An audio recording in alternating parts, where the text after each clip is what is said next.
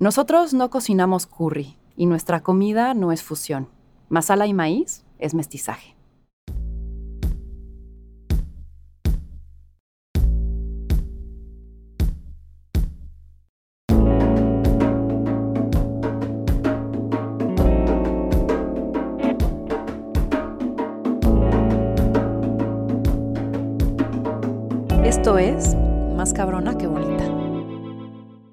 Practicante de tradiciones heredadas, artista en la cocina y promotora de la evolución a través del mestizaje, hoy tengo aquí a Norma. Ella es enlace entre ciudad y campo, y en la complicidad de la cocina cuenta sutiles pero poderosas historias. La comida no tiene fronteras, dice, y es así como en un plato suyo podrás encontrar especias de la India, sabores de África e ingredientes de origen prehispánico. Rebelde y contrasistema, imprime a través de cada uno de sus proyectos la esencia de resistencia, colectivo y preservación. Detiene el tiempo en su cocina cuando prepara mole y ahí, entre los personajes que considera familia, atraviesa los retos que es tener restaurantes en la Ciudad de México. Norma, bienvenida. Muchas gracias, qué bonito. Me encanta tenerte aquí y explorarte. Y vamos a empezar, como suelo empezar las entrevistas, con una sección de preguntas rápidas. Así que lo primero que se te ocurra de una forma breve, lo arrojas. ¿Estamos listas? Vas. Claro que sí. ¿Anonimato o reconocimiento? Las dos. Si pudieras vivir una película, ¿cuál sería? Blade Runner. La original. ¿La palabra que más usas? Honestidad. ¿Y el pensamiento que más te visita? Ímpetu. Si pudieras cambiar solo una cosa en el mundo que crees que en el futuro tendrá un mayor impacto, ¿cuál sería? Erradicaría la corrupción. ¿Soledad o compañía? Soledad. ¿Cuál es ese error que volverías a cometer? Todos. Uno de los libros que más te haya impactado en tu forma de pensar. La cocina de encarnación. Norma en una palabra. Mm, una palabra. Ah, amor. Un buen consejo que te hayan dado. Escúchate. ¿Cuál crees que es el peor defecto del ser humano? La soberbia. ¿Qué sería eso que podrías comer diario sin cansarte? Quesadillas. ¿Un objeto que atesores? Mi cama. ¿Tu sonido favorito? El silencio. ¿Qué es aquello que has vivido y que nadie se podría perder de experimentar? Comer rico. ¿Cuál es para ti la ironía más grande? El sistema alimentario del mundo. Si tu vida supiera a un platillo, ¿a qué sabría? A Pipián. Eso. Ya terminamos, Norma. Qué lindas respuestas, me encantó. Oye, mm. ahora sí empieza la plática un poquito más, más larga, más pausada. Y quiero ir un poco repasando la historia. Un momento determinante de, de una gran etiqueta en nuestras decisiones y caminos de vida es la carrera que elegimos. Tú estudiaste historia del arte y después incursionaste como chef. Supongo que en la cocina tienes un punto de encuentro entre historia, cocina, justicia social, y ahí proyectas muchas de tus verdades. Tengo una pregunta. ¿Cómo escuchar todas tus inquietudes, darles un espacio y poderlas llevar a cabo sin que una sola profesión nos defina, limite o etiquete? Mira, he sido rebelde toda la vida, como dijiste, y la verdad es que me salí de la universidad porque me quería ir a vivir a California. Mis papás trataron de sobornarme así de, te vamos a poner el depa que siempre quisiste, no te vayas. Entonces, como que de la misma manera que no estoy dispuesta, o sea, no estoy dispuesta a sacrificar nada, ¿sabes? Cuando hago las cosas. Entonces, sí son platos que están llenos en mi profesión, como que me gusta llenar un poquito de todo. El otro día, sin querer, estábamos haciendo, tengo una ensalada nueva en el menú que es mi homenaje a los frijoles del Valle de México, pero es una ensalada que no es tan fácil de emplatar. Mi, el emplatado en masala y maíz es relajado. Siempre le digo a los chavos que quiero que los platos se vean como si un ángel los hubiera echado del cielo, pero así que caen, ¿no? Así nada más. que estén. Sí, creo que hay una escuela en la Ciudad de México a la que en la que todos están súper acostumbrados, en México en general, en el que hay un orden en los platos y que todo tiene que estar cortado perfecto y que, ¿sabes? Tu espárrago va a las 11, tu proteína, ¿sabes? Y a mí no me gusta eso. Me gusta que los platos, o sea, que sean diferentes, que sean iguales, pero que sean diferentes y que cada plato que emplata alguien de, mi cocina tenga su propia personalidad. Entonces nos estaba costando mucho trabajo. Yo le estaba emplatando y de repente de la nada así me vino teoría de composición del punto áureo y pude explicarles a través de mi formación eh, de historia del arte a mis cocineros cómo se hace la composición de un cuadro y cómo podemos traducir eso a la composición de cuando estamos armando un plato, porque de la vista nace el amor, ¿no? Entonces, eh, creo que sí usamos muchas disciplinas en lo, que, en lo que usamos. Obviamente es gastronomía, obviamente va a ser la, la que es más obvia, sin embargo, todo está rodeado de, pues, de lo que nos hace a millas aquí eh, los cocineros que somos. Claro. Oye, cuando, cuando encuentras alguna creación en tu industria, en tu competencia, en lo que sea que estés en la misma práctica, que te encantó, ¿cuál es tu approach? ¿Admiración? ¿Te basas en eso para crear algo nuevo? ¿Te frustra y dices, ¿por qué no lo saqué primero? ¿O simplemente lo disfrutas y ya? Admiración absoluta, es así de wow, cómo se le ocurrió, genio, genia, ¿sabes? De acuerdo. Y entonces, ¿cuál es tu proceso de creación y ejecución para que no se quede en una idea y que logre hacerse como en la mente a ti se te ocurrió? ¿Qué sucede en esos pasos desde la inspiración hasta que lo ves en un plato? Mira, algo, el, estamos en un punto súper bonito ahorita en el restaurante en el que estamos practicando un poco la colectividad Hubo muchos años en los que éramos solamente Saki y yo y en los que solo él y yo ejecutábamos. Ahora tengo un equipo después de cinco años con unas cocineras y cocineros maravillosos eh, tenemos una mano derecha en la cocina, por primera vez una directora culinaria que lleva un año con nosotros, en el que hemos viajado juntos. Entonces, ahora las decisiones las tomamos de manera colectiva, nos juntamos y vamos al mercado todos los, todas las semanas, vemos lo que hay, empezamos a tener un, un menú otra vez más dinámico porque pues tengo un equipo y una situación económica después de la pandemia que ya más o menos se estabilizó y ya podemos tomar riesgos diferentes y aventurarnos, pero ahora lo platicamos entre todos y a veces me toca a mí ejecutar la idea, a veces le toca a Sakib, a veces le toca a Catalina, que es nuestra directora culinaria, a veces a Carla, que es nuestra jefa de cocina, y vamos explorando estas ideas juntos. Em, en el pasado normalmente los platos son de Sakib y míos, eran solo de nosotros dos. Y pues como funcionaba era que eh, los dos eh, como que íbamos empalmando nuestras ideas y nuestras técnicas y decíamos, mira, este, pues empezábamos como con un plato inicial que se nos ocurría en la playa o en un concierto o en algo. Y de ahí se iba desarrollando algunos platos totalmente fallidos, de esos que piensas, no, esto te lo imaginas va a estar increíble y cuando lo ejecutas simplemente no funciona y otros los va, otros te salen luego luego y otros los vas, este, pues como que los vas armando poco a poco.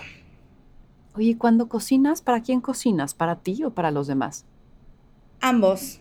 O sea, tengo que cocinar para mí en el sentido de que me encanta lo que hago y estoy cocinando para mí porque estoy haciendo lo que quiero, ¿sabes? Y eso es un privilegio enorme primero y entonces estoy, em, estoy esforzándome y estoy tratando de crear algo que primero a mí, que yo sienta que es de un nivel al que puedo compartir con los demás y obviamente en el día a día cuando estás en la línea pues estás cocinando para los demás y para tus compañeros también. Y si tú pones un plato y dices, es la mejor creación que he hecho, está delicioso, cumple todo lo que siempre había soñado y el comensal dice, Iu, no, ¿qué es esto? ¿Lo cambias? ¿O dices, no, esta es mi, esta es mi verdad? No, está bien porque yo creo que, o sea, lo que hacemos no le debe gustar a todo el mundo, ¿sabes? Habrá gente, o sea, a veces creo que si sal, haces cosas en la vida en las que dices, mm, pude mejorar, ¿sabes? Pero hay, cosas, hay veces en las que creas un plato que dices, wow, este es el plato, ¿sabes? Pero que sabe, pero hay gente a la que no le va a gustar. Por ejemplo, uno de los platos más exitosos en masala y maíz, que sí, ahí sí creo que tuve un momento así de esos divinos de, ah, es un plato que a uno de mis mentores eh, jamás le va a gustar ha ido al restaurante y nunca se lo voy a dar. Sin embargo, yo siento que es un plato muy bueno, ¿sabes? Y yo sé que por el perfil de sabor y técnica que le gusta a él, ese plato no le va a gustar. Sin embargo, no deja de ser un gran plato. ¿Cuál es? Es una tetela de jaiba suave con una, una salsa india que se llama pachipulusu que es un encacahuatado que lleva tamarindo, piloncillo, chiles, es agridulce, es delicioso. Sí. Suena espectacular. Sí, la verdad está súper rico, pero a él no le gustan las salsas dulces, como lo que, ¿sabes? Entonces, lo entiendo y a sabiendas de que a él no le gusta, sé que es un gran plato. Oye, al, al, cocinar, ¿qué tanto es técnica? ¿Qué tanto es instinto? ¿Qué tanto es experimentar e improvisar? ¿A qué le das más peso tú? A todo. Es, o sea. Que todo esté en la ecuación. Todo tiene que estar en la ecuación. No puedes, por ejemplo, no puedes improvisar una buena tortilla. Hmm. Una buena tortilla necesita técnica. Este, y una vez que tienes la técnica, puedes improvisar en un plato que lleve una tortilla, ¿sabes? Pero no pueden, o sea, creo que no pueden existir unos sin los otros. De acuerdo. Hoy hablando de visión, de tu visión, yo creo que la decisión más importante es decidir cómo vemos la vida. Quiero entender cómo ves tú la vida. O sea, ¿cuál es esta visión que, que decides darle y con qué perspectiva ves el mundo, que, va muy unido como a la actitud de vida que, tienes? ¿Cómo veo la vida? Híjole, depende qué día de la semana. Ahorita me agarraste súper descansada, feliz después de unos días en la playa. No, pues este, a veces eh, creo que soy soñadora. Creo que una de mis virtudes más grande es soñar y creo que mi virtud más grande es mi defecto más grande, que es ser necia. Y entonces soy muy necia con mis sueños, soy muy idealista y no, esos sueños no son muy corrompibles. Entonces a veces cuando eh, las luchas se vuelven exitosas, pues la vida es muy linda, ¿no?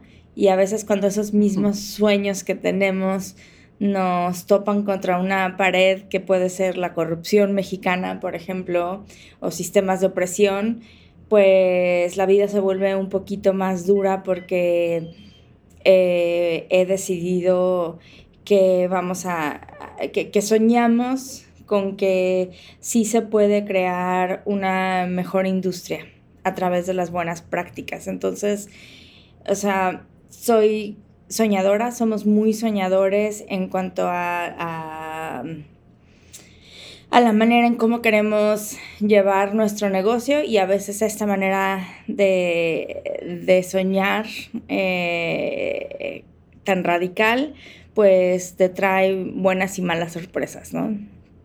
De acuerdo. Oye, hablando de, de actitudes en la cocina, la cocina tiene fama de de mucha disciplina, de ser un lugar sin errores. ¿cuáles son tus estándares de calidad? O sea, ¿cómo, ¿cómo llevar esos estándares de calidad? Y te escucho hablar y has de ser como alguien muy detallista, ¿no? Pero cumplir eso sin, sin, sin pasártela mal, ¿no? O sea, como que no sea un estrés exorbitante que al final del día te haga padecer tu mayor pasión. ¿Cómo encuentras ese, ese balance? Pues eh, creo que implica un cambio de conciencia en no verlo, o sea, no pensar en esta disciplina y en esta excelencia como algo que está fuera de ti, pero sino como el reto más grande, porque no es nada más hablar de mí, ¿no? Es cuando tienes, llevas un equipo, es cómo le transmites esta visión a tu equipo y para mí es esta visión colectiva eh, de ser líderes. ¿Cómo le dices a alguien? Y es algo que siempre hablo con los chavos, ¿no? Es de, no es que, o sea, todos nos podemos equivocar, a todos se nos puede ir el avión, pero es cuando estamos repitiendo cosas que no sabemos hacer, que no queremos hacer, que sí sabemos cómo se hacen, pero cómo, em, cómo haces para que las personas y tú mismo eh, trabajes de una manera en la que siempre estés dando lo mejor de ti, no nada más lo suficiente, ¿no? En el que cada que haces algo lo hagas lo mejor que puedes, no nada más lo hagas. O sea, creo que no tiene nada que ver con el resultado final eh, de cómo emplatas algo, sino cómo, cuál es tu relación con el trabajo, con la profesión que escogiste o con la profesión que te tocó, porque tengo también a, cocineros y cocineras que se han formado con nosotros, pero ¿cuál es tu compromiso contigo, ¿no? De ser una persona nada más que ahí la va pasando o ser alguien que se compromete a decir, quiero hacer esto chingón, quiero hacerlo bien. Y ahí para mí es cuando es es el cambio de tener un equipo como de alto rendimiento en cuanto a compromiso o tener a alguien que solo va a hacer las cosas y va a poner el espárrago a las 11 de la noche, ¿sabes? Y la proteína a las 3 de la tarde. Es como, hay una manera de emplatar que te imaginas un reloj y así es como acomodas las cosas, ¿no? Entonces, para mí de eso no se trata, para mí se trata de cómo le contagias a un equipo las ganas de ser excelente todo el tiempo. De acuerdo, de acuerdo. Hoy escuché que de pronto dijiste, me entregué, ¿no? Hablaste de surrender, o sea, me rendí ante la situación y cambió tu perspectiva sobre el control, sobre las crisis. Sé que has vivido como momentos duros, ¿no? Entonces, dame, dame, dame este ejemplo de cómo ir con, o sea, mencionabas algo de ir contra lo corriente versus adaptar y fluir. Y creo que en la vida de pronto, y me identifico mucho contigo en esta intensidad de, es que ya lo vi, sé que vale la pena, voy a luchar, pero de pronto hasta cuándo es decir, ya. ¿Y cómo es esta parte de adaptación y fluir sin sentir que perdiste la batalla? Híjole.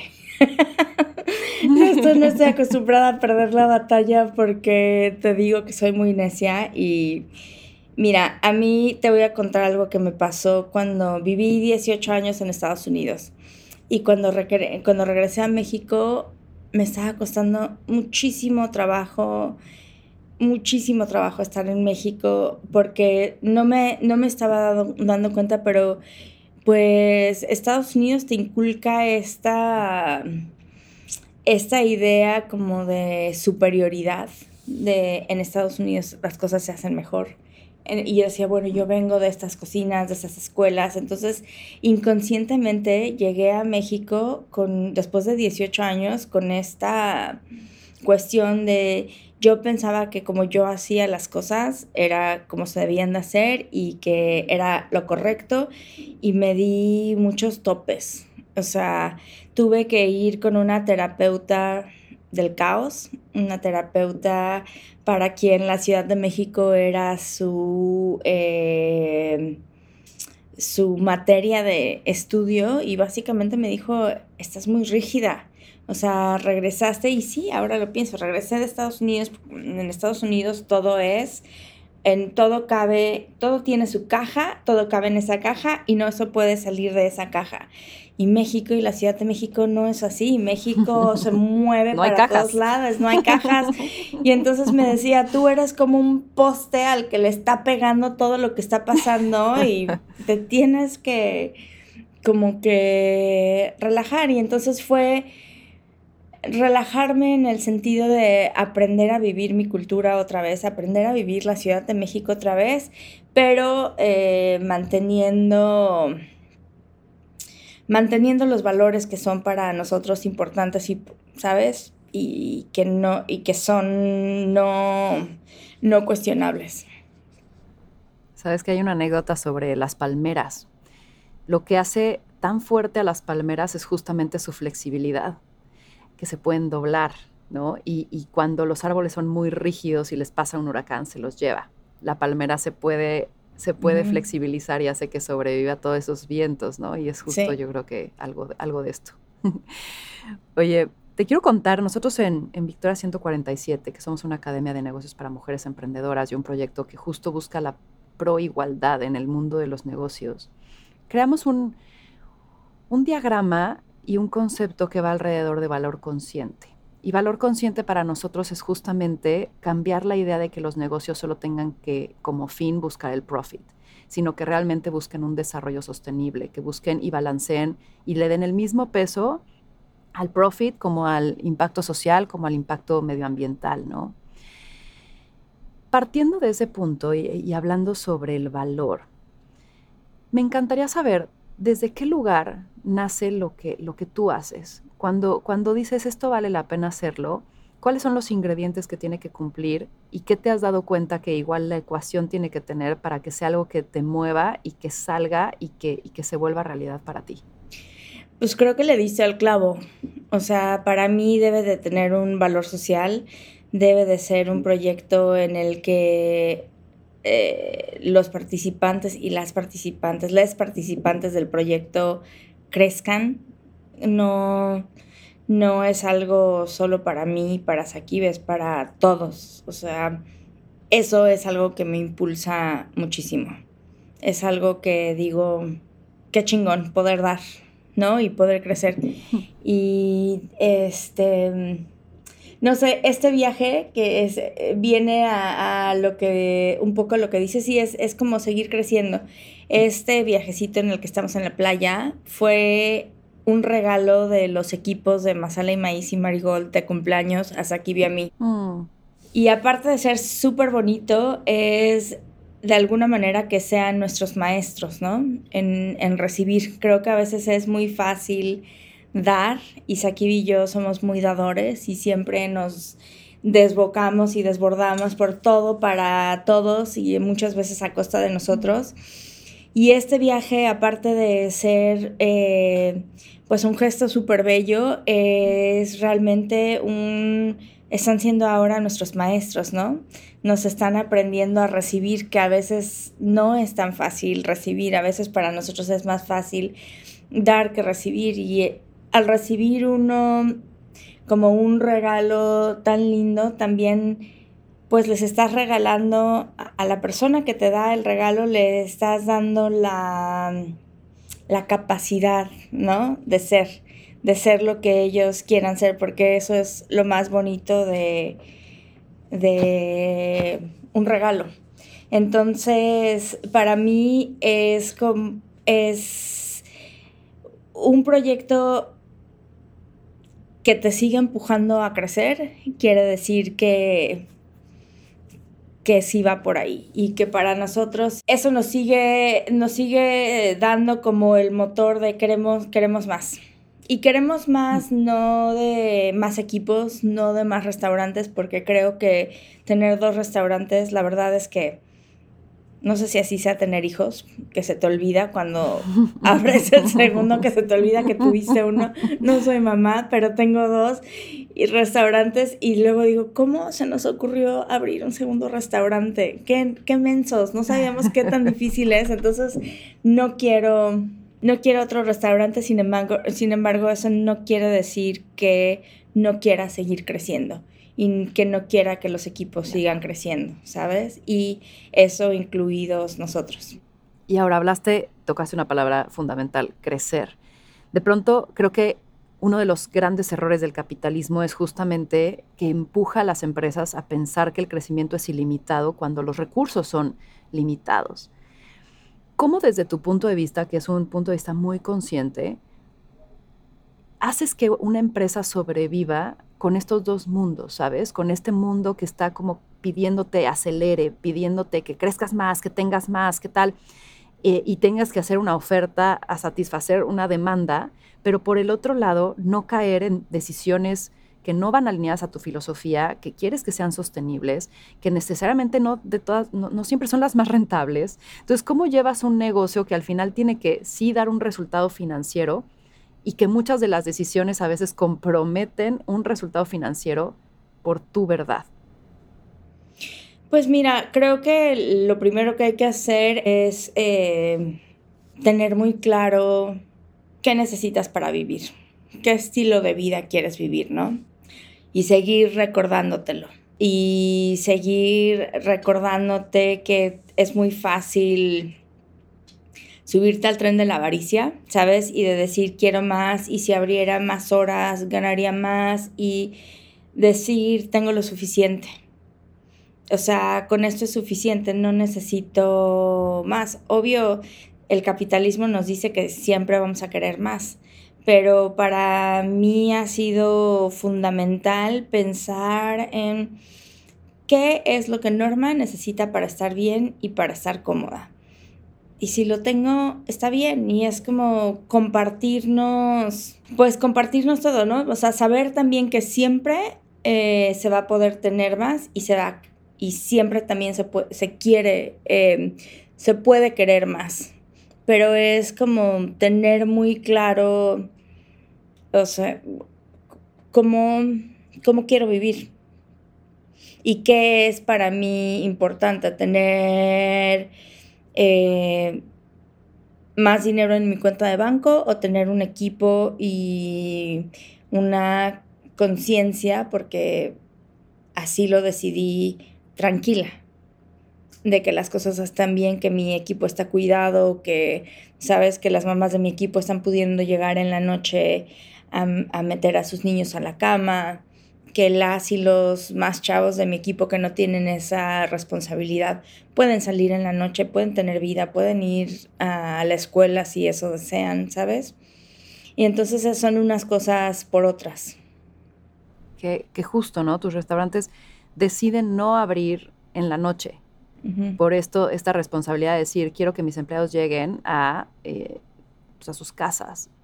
Sí en, el, horario en que potencialmente quizás podrías tener unos tickets más altos, ¿no? Correcto. Ahora, va, también, hablas mucho de colectivo y, tienes un proyecto muy lindo que es Supercope, que justamente como que tratas de cerrar círculos. Cuéntanos un poco de qué va, o sea, y, cómo, cómo, va el proyecto. Supercope va increíble y Supercope ha sido como nuestra prueba de concepto para una teoría de cambio que tenemos aquí y yo de cómo puede funcionar el restaurante ideal. Y pues a principios de la pandemia... ¿Cómo es, esa hipótesis? Justo. A principios de la pandemia nos damos cuenta que... Eh, como muchos, que los negocios que estaban eh, realmente eh, funcionando eran las abarroterías. Eh, nos dimos cuenta que independientemente de la pandemia, el campo no para, el campo sigue produciendo, los campesinos tienen que seguir trabajando. Nos damos cuenta que hay una necesidad grande, que la manera de consumir eh, la comida está cambiando, que están haciendo proyectos de de cocineras y cocineros que se quedaron sin chamba y que ahora tienen sus líneas de mermeladas o salsas o pastas, pero no hay un lugar donde, donde los puedan vender. Con los antecedentes de Saki y míos, laborales y familiares, eh, siempre habíamos soñado con una cooperativa. El cooperativismo es algo que se practica mucho en el norte de California, es algo que yo conocí a través de mis tíos y de mi familia que pertenecíamos a una cooperativa cuando era niña. Es, eh, la verdad, es un modelo bellísimo en el que te ayuda a, horizontalizar los sistemas de poder también. Entonces decidimos con unas amigas socias fundadoras eh, extender esta propuesta a que trabajadores de Masala y Maíz se hicieran socios de la cooperativa y entonces es un negocio en el que que nos ha ayudado a crecer muchísimo, que ha crecido muchísimo porque de alguna manera es un, es un lugar en el que no soy jefa de nadie. Nadie es mi jefe, no soy jefa de nadie, somos horizontales y tomamos decisiones juntos por el bien común que es eh, la cooperativa. O sea, mi sueño es tener más cooperativas. Mi sueño sería que los restaurantes de México copiaran el modelo de la, de la cooperativa y que es decir, ok, yo no puedo cambiar mi restaurante porque tengo inversionistas, porque también es un modelo eh, difícil de implementar porque tener un restaurante cuesta dinero y necesitas gente que tenga el capital para apoyarte a veces en, en estos sueños. Y sin embargo, siento que una propuesta que, que, eh, que, es muy viable es que estos restaurantes formen un brazo alterno a su modelo capitalista en el que tengan una cooperativa que es para y con los trabajadores y trabajadoras de ese negocio.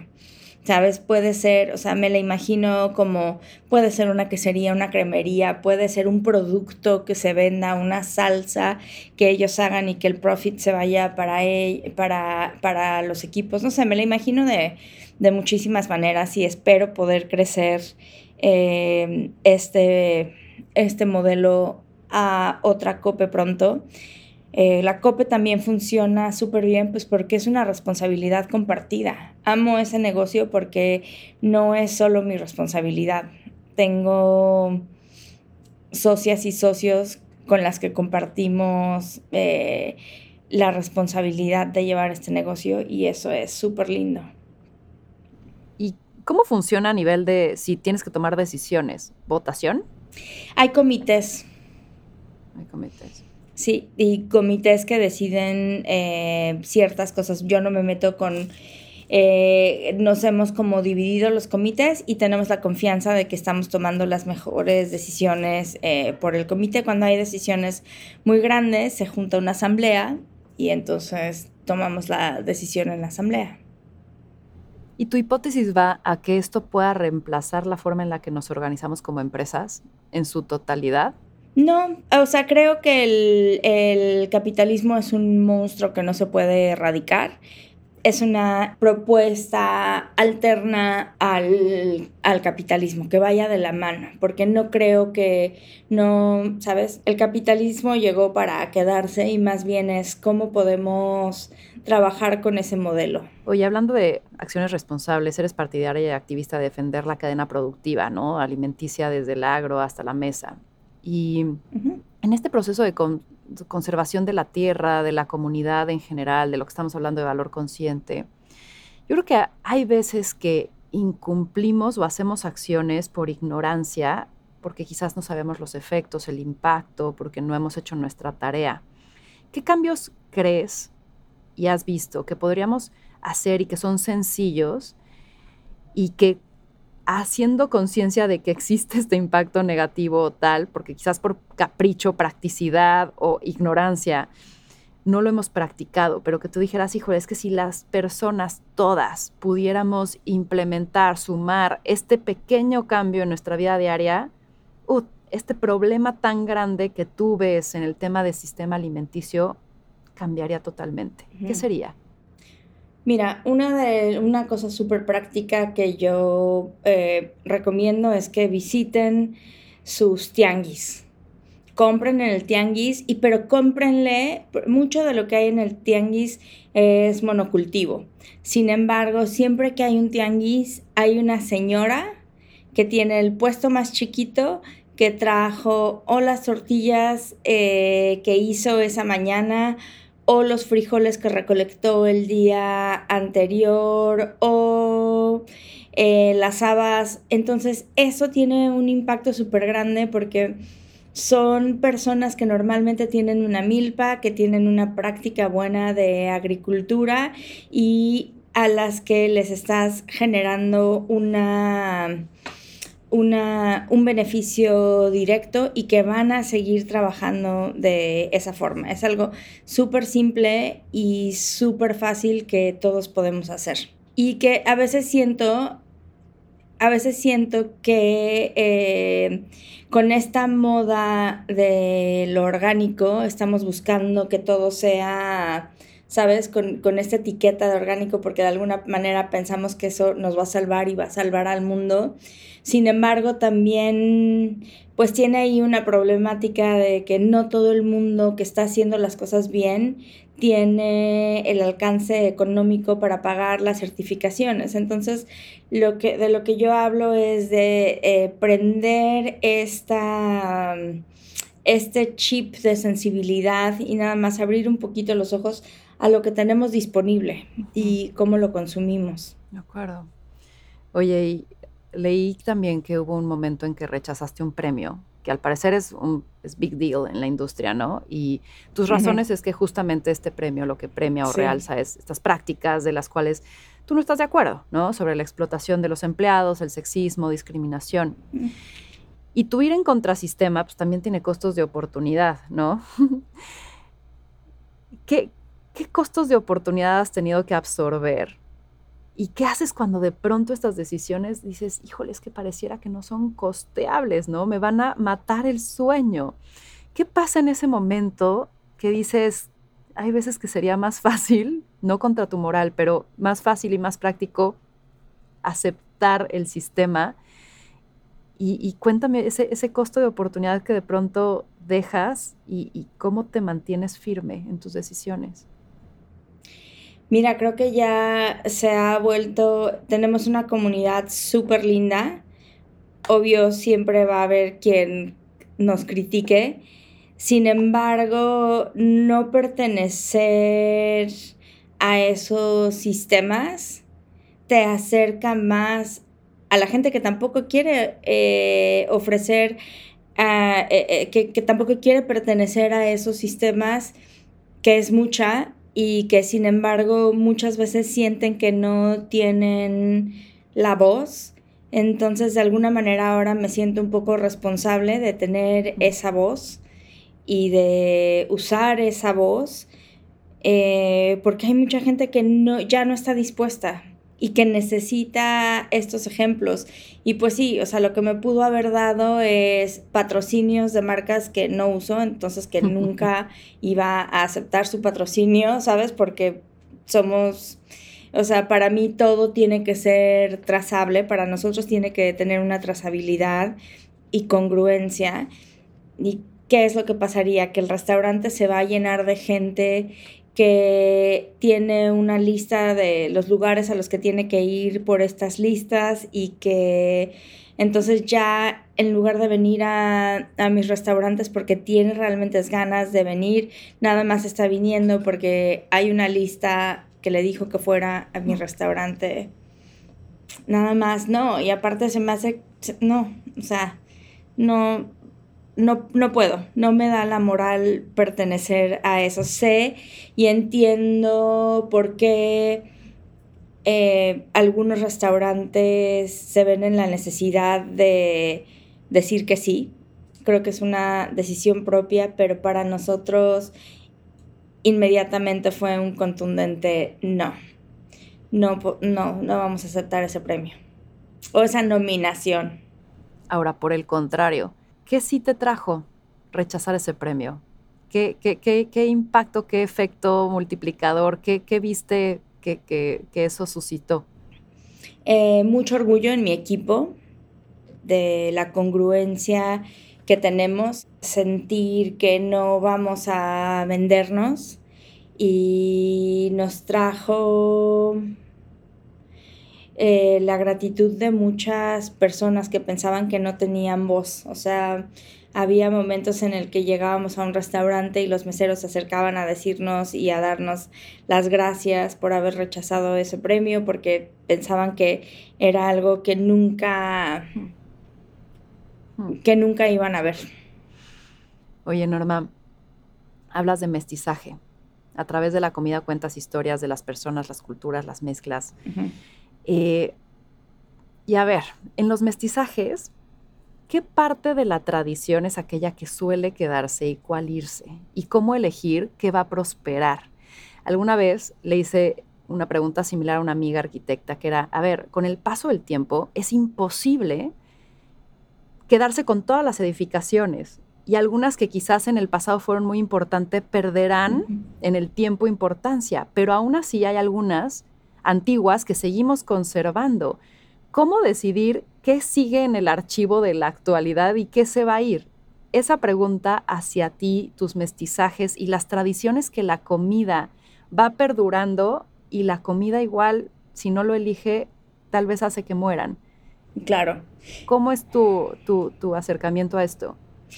Mira, nos gusta usar la palabra mestizaje porque es una palabra que también en la que el conflicto está implícito, ¿sabes? Nos gusta hablar eh, de mestizaje porque no esconde una historia que también puede ser horrenda, ¿no? No, no usamos el mestizaje como una palabra romántica, sino la usamos como lo que es. Es, puede ser bueno, puede ser malo, puede ser jodido.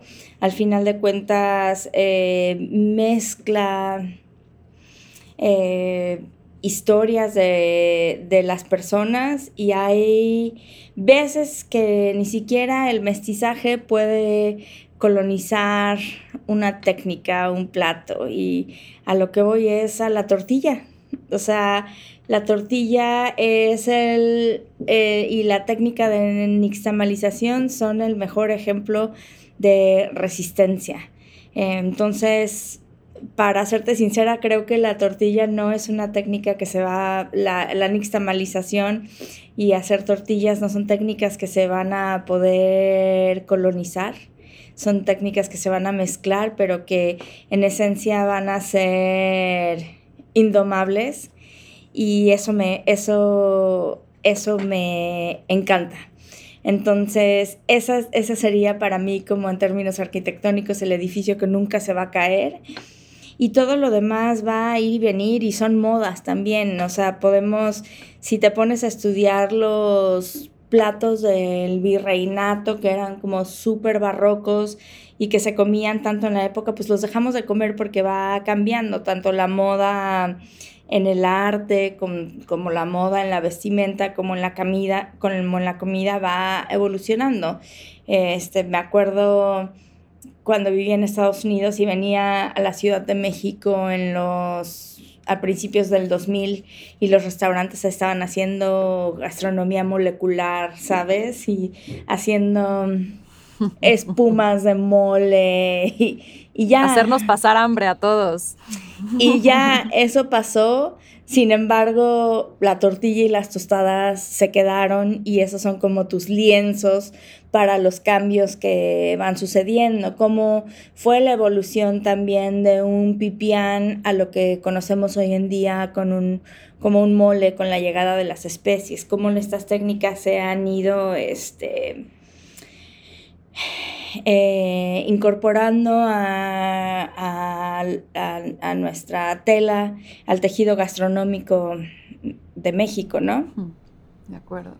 Y entonces creo que estamos, por ejemplo, en un momento en el que están llegando migraciones de muchos lados por diferentes eh, razones y en los que el mapa gastronómico va a cambiar muchísimo en los próximos 5 a 10 años en todo el país. Y mira, me dejas la pregunta siguiente como muy en la puerta. Te escuché citar una frase que me gustó que dice, el futuro es para aquellos que lo pueden escuchar. ¿Qué te susurra el futuro a ti hoy? Que tenemos todavía mucho camino que recorrer como mujeres en la industria. Que no nos podemos, que no podemos bajar eh, la guarda, aún no, guardia o guarda. Guardia, yo creo, no sé. Aún que, que hay que seguir eh, trabajando muchísimo, construyendo, pero que no nos podemos confiar. específicamente como mujer y como mujer en esta industria. Hmm. De acuerdo. Norma, un último mensaje que quieras compartirnos. Pues que... ¿Qué más? Que coman rico, y que no dejen de soñar eh, lo más grande que puedan y que sean inquebrantables con esos sueños. Me encanta. Muchas gracias, Norma. ¿Dónde te encontramos? Me encuentran eh, físicamente en cualquiera de mis dos restaurantes o en la COPE, en Masala y Maíz o en Marigold. Y en redes sociales me pueden seguir en arroba Norma Listman, arroba Masala y Maíz o arroba mari.gold. Súper. Ay, Norma, muchísimas gracias. Me quedo con, con tu energía, como bien dijiste, inquebrantable. Eh, y es un recordatorio de, ir a nuestra autenticidad y, no perder el, el, no tener el miedo de si no tomas una oportunidad es la última, ¿no? Y, escuchar mucho el instinto, que, esta vocecita que nos dice, por aquí va, por aquí no. Exacto. Así que muchas gracias, Norma, y pues esto fue más cabrona que bonita. Muchas gracias a ti. muchas gracias, cuídate mucho.